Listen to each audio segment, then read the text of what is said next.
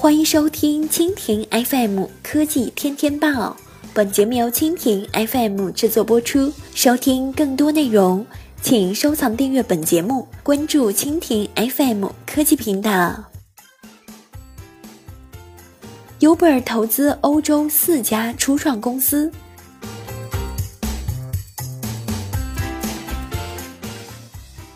新浪科技讯，北京时间八月十号上午消息，Uber 联合创始人兼 CEO 特拉维斯·卡兰尼克宣布，该公司刚刚投资了四家欧洲创业公司，这几笔投资都可以追溯到今年的五月。Uber 当时宣布将 Uber Page 项目引入欧洲。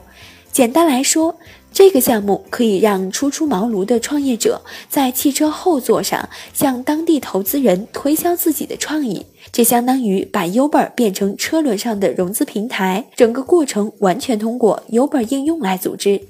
迄今为止，已经有来自二十一个国家的三十七座城市的创业者展开了四千多场推介。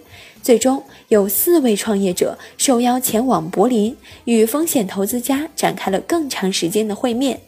卡兰尼克本人也参加了那次会议，他本人对这些创意也感兴趣，因此通过 Uber 直接投资了这四家公司。但其中的一些投资的逻辑似乎更加清晰。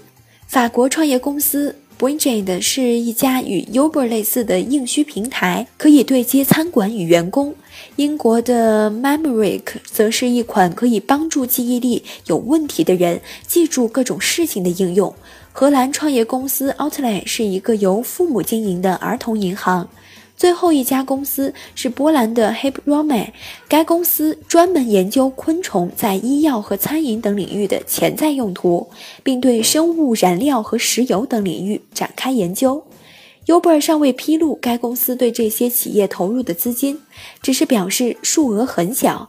从某种意义上来讲，这些项目更符合卡兰尼克本人的目标，而非 Uber 的目标。但由于 Uber 最近一段时间遭遇了增长阻力，所以通过与当地的创业者的合作，该公司或许可以表达自己的善意。不过，卡兰尼克此举也可能只是为了回报创业社区。创业是非常辛苦的事情，即便最优秀的想法，也很难得到成功所需的必要曝光和支持。他说：“我很高兴能与这四家公司合作，帮助他们充分发挥潜力。”